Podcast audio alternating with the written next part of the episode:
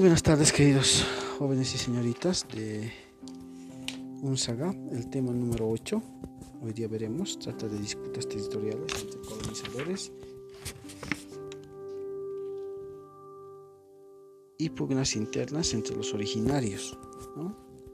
Entonces eh, veamos cómo, por ejemplo, quiénes eran los socios para la usurpación del Tahuantinsuyo. En este caso habían tres personajes, pero la historia se conoce uno más, ¿no?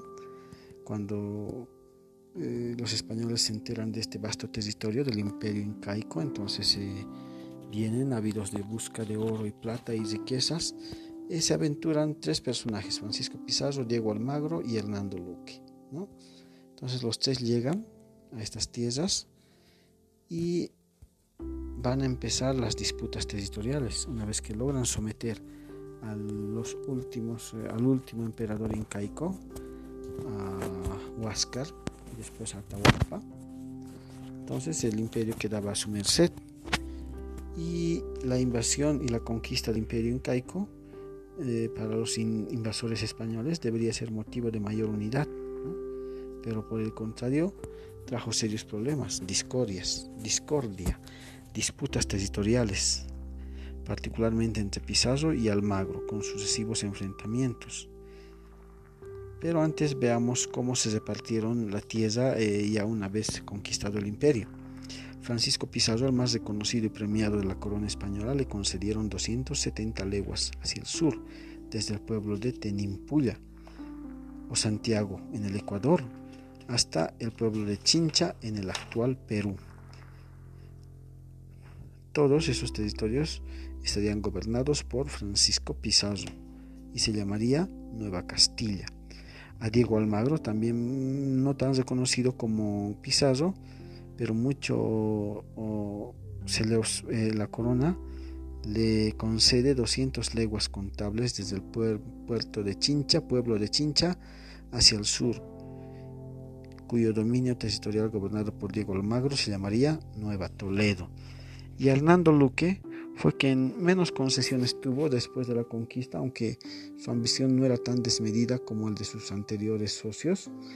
No obstante, el sacerdote Luque se le concedió también eh, lo que deseaba, que era el arzobispado. Y la historia habla también de una persona, una cuarta persona, que sería el licenciado Gaspar Monte, Gaspar de Espinosa, el que había financiado en sí toda esta expedición a Francisco y Diego Almagro y a propio Hernando Luque, pero que la historia no lo reconoce mucho. Él financió con, con, 20 mil pesos y este personaje Gaspar Espinosa no quiso dar que su nombre sea salga a la luz. ¿no? Y, Hernando Luque, el cura Luque, era solamente su intermediario, un testaferrero, dice de Espinosa. Por alguna razón, el cuarto socio no habría querido que su nombre eh, sea público. Entonces, eh, aparentemente el, reparto territorial de Pizarro y Almagro, el que estaba descontento era Almagro, que daba esa disconformidad, y la discordia era el territorio de Cusco, cuya jurisdicción peleaban Pizarro y Almagro. Para resolver este conflicto, eh, los dos contendientes acudieron al rey, para cuyo efecto mandaron emisarios a España, y el, resultado fue simple. Francisco Pizarro obtiene 70 leguas más al sur, con lo que Cusco estaría bajo su dominio. Eso enfureció totalmente a Almagro.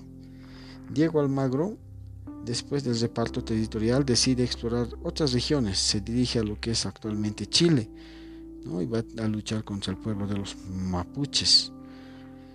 Eh, con resultados negativos para sus intereses, no había logrado conseguir lo que él quería, que era oro, riqueza, oro, plata. Entonces decide volver a Cusco y reclamar para su jurisdicción ese territorio, que para entonces estaba en la disputa entre él y Pizarro, porque Cusco tenía bastantes tesoros. Y se produce la famosa batalla de Abancay, Almagro y sus hombres, antes de llegar al Cusco, se enfrentaron a un ejército de 500 hombres comandados por Alonso de Alvarado, que iban en auxilio de los españoles, que eran asediados por Manco Inca. La batalla se libró el 12 de julio de 1537 a orillas del río Abancay, con un saldo positivo para Almagro que a partir de la deserción de las filas de Pizarro, de 50 hombres a la cabeza de Pedro de Lerna, para pasarse al bando de los almagristas en la famosa batalla de Abancay. Posteriormente, Almagro ya en Cusco hizo apresar a los hermanos de Pizarro, a Hernando y Gonzalo Pizarro. Ante esa situación, Francisco Pizarro, enterado de lo que sucedía en Cusco, antes eh, que ir a la guerra frontal, decide ir a una negociación con Almagro con la finalidad de liberar a sus hermanos. No obstante, después de varios encuentros y negociaciones, finalmente los logra liberar, logra liberar a su hermano, a su hermano Hernando, que seguía prisionero. Este rápidamente se puso al frente del ejército pizarrista para terminar con Almagro. La batalla de Cachipampa se dio el 6 de abril de 1538 entre los ejércitos de Pizarro y Almagro. Según algunos historiadores, Almagro contaba con 500 hombres entre la caballería y la infantería, en cambio Pizarro contaba con 700. La mayoría de la, infantería, el saldo de esa batalla fue la derrota de Almagro y este fue apresado, conducido a la ciudad de Lima, donde fue ejecutado. Estos hechos sangrientos no fueron del agrado de la corona, por lo que hizo apresar a Hernando Pizarro para ser encarcelado en España donde purgó 23 largos años su culpa. A partir de esta primera guerra civil se abrió un nuevo periodo de luchas y batallas entre pizarristas y almagristas en pugna del poder, que al final eh, al, parecer ganaron los pizarristas. Pugnas entre originarios. A la llegada de los españoles, los originarios del Tahuantinsuyo también estaban en una pugna, divididos porque si los pescaba unidos, de repente Francisco Pizarro, Almagro y Luque no hubieran tenido el éxito que han tenido. Algunos eh, acólitos, ¿no? acólitos quiere decir muy allegados a, a Huáscar y Atahualpa, el último emperador Huayna Capa, que había tenido dos hijos directamente herederos al trono, estos eran Huáscar y Atahualpa. Debido a la guerra civil que se dio entre ellos por el poder, según algunos cronistas, la guerra civil fue breve con una sola batalla, la de Quipaipam, donde Chalcumchimach y Quichit, generalmente generales de Atahualpa, habrían capturado a Huáscar, mientras que otros dicen la guerra civil fue prolongada. En el, el, caso es, por ejemplo, es que cuando llegaron los españoles, el poder se hallaba en manos de Atahualpa y obviamente gobernaba un imperio dividido.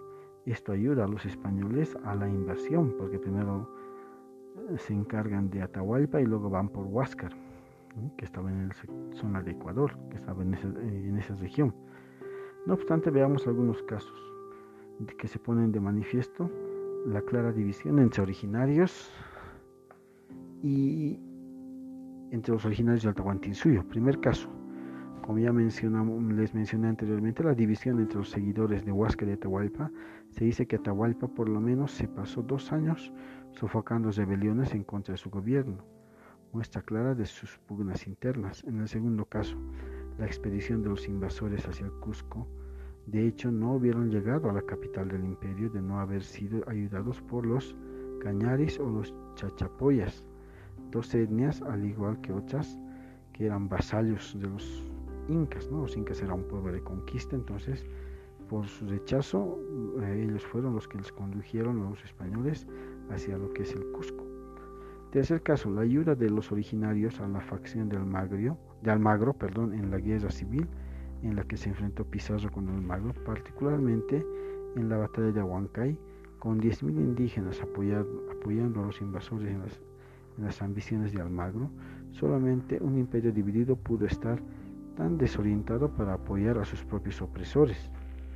Cuarto caso, el apoyo de los charcas en el actual Estado plurinacional de Bolivia facilitó la conquista de estos territorios por los españoles y que en agradecimiento de aquella ayuda, la ciudad de La Plata fue también sede de la Real Audiencia de Charcas.